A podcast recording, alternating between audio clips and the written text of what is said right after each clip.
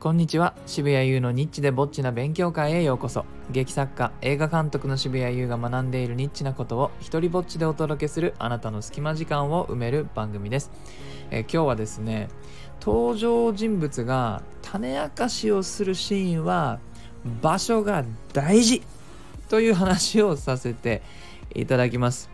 えー最近ですねあの漫画で骨が腐るまでというのを全7巻だったか8巻だったか、えー読み終えました。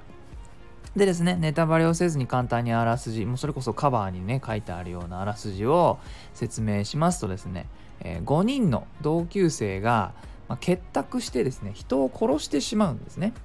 小学生ぐらいの頃かな。で、まあ、これはそのうちの1人を守るための殺人なんですけれども、えーでそれ以来ですねこの5人が毎年集まってその遺体をあの埋めた洞窟があるんですけれどもそこに集まって、まあ、毎回掘り起こして自分たちのそのやってしまったことを確認して、まあ、お互いの秘密を守っていこうねっていうことを改めて約束するという年に1回、えーやる儀式をやる、まあ、そんな5人なんですね。で、えー一貫のそのまあ大きな事件とまあいうのかななんとなくストーリーがこう動き始めるあたりの出来事が、まあ、その死体がですね盗まれるわけです。えで盗んだ人その正体は誰だかわからない人から、その5人に対して脅迫の連絡があるわけですね。その死体を返してほしかったらこれこれこういうことしてくださいっていうふうにしてでいろいろともうねそのこと知ってるのはその5人のはずなわけだから、まあ、だそのうちの誰かなんじゃないかとかどこから、秘密が漏れたのかとかまあいろんなこそこから発展していくドラマなんですね。で、えーこの最後の最後にいろいろとこう、まあ、ミステリー仕立てなわけですからいろいろな謎があるわけですよね。最終的に誰がこの死体を盗んでなんで、えーこの人たちを脅迫してたのかあたりのことを、まあ、いろんな方法で積み重ねていって最後に種明かしがあるという構造の、えー漫画だったわけですあのお話ですなわけですねでそういうシーンってまあ大事じゃないですか。その場所皆さんこれこれほんと7巻付き合ってねこの5人の、えーいろんなやり取り誰もね仲間だから疑いたくないのにちょっと疑ってしまったりとかそんなようなこういろんなやり取りがあった後こう何だったかっていうことに対して、えー知る場面って場所大事だと思いませんか場所これ書く側もねもしあの、まあ、僕が書く場合じゃ言ってもねあれ僕じゃないんですけれどもでもでも考えると思うんですよこれ大事なシーンだから場所どうするかなって、えーこの作品そのラスト種明かしの場所にチョイスされたのがですねいいですか皆さんデルルルン畳の部屋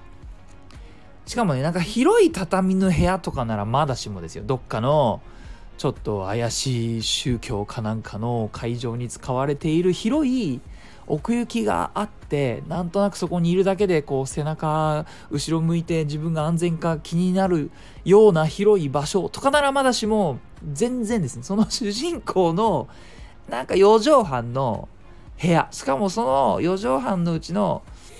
半分くらいはベッドでしあの占められてるからほぼスペースないぐらいの狭いとこで、えー種明かしの話が始まるわけですね。えー緊張感のなさ。それからですね絵にならない。どこ向けても襖かベッドか畳。えー、しかね映んないわけですから。で狭いから引くこともできないわけです。すごいどっかから引いてその人物が小さく映ってなんかねあの心細い気持ちになってるとかそういう表現もすることが難しい場所をチョイスしてしまったわけですね。せめてさこの作品の大前提である毎年集まってたあの洞窟とかあったわけなんだからせめてそこ使うとか他にオプションあったと思うんですよね。なぜここにしたのかなと。で淡々とですねその登場人物の一人がどんな風にしてなぜやったかみたいなことをやるんですけどそこの辺りのセリフ回しもですね何て言うのかな説明台詞で一番やっちゃいけないことをすごい繰り返してやるんですけどこれは もし物を書く方だったら是非覚えてほしいんですけどもあの説明台詞の時にじゃあそのことについて説明するねみたいなことを言ったらめちゃくちゃダサいっす。これやっちゃいけないっす。それ思いませんか？なんかあの もし仮にあなたがあの脚本家じゃなくてもそれはおそらくそれはダセえなっていうのはなんとなくわかるでしょ？あのテレビとか映画見ててそれは俺が説明させてくれとか言われたら聞きたくねえなって思うじゃないですか。っ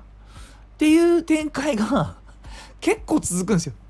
それはお前が説明してくれとか今のじゃ分からなかったかもしれないから私から説明するねみたいなセリフがね5回ぐらい出てきて3回だったかな。まあ体感5回ですよ。嘘だろと。説明するシーンのイントロダクションとして説明するねって言うと思って。えー、というねまあいろいろと僕からするとですね7巻付き合った果てにこの場所のミスチョイスとセリフのひどさでですねいやー久々にちょっと、まあ、切れぶち切れはしないですけれどももうちょっと頑張ってほしかったなと思いました。ただね反面教師的にやっぱりそのラストシーンとかこういう大事な情報が誰かの口から語られるシーンっていうのはその場所ですねセッティング。はやっぱりセットなんですよね。その内容と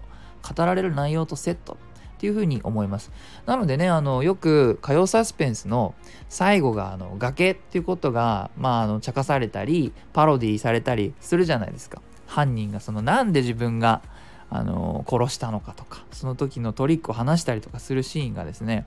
あれが崖なのは、まあ、いろいろと調べてみたら諸説ありましたけれども、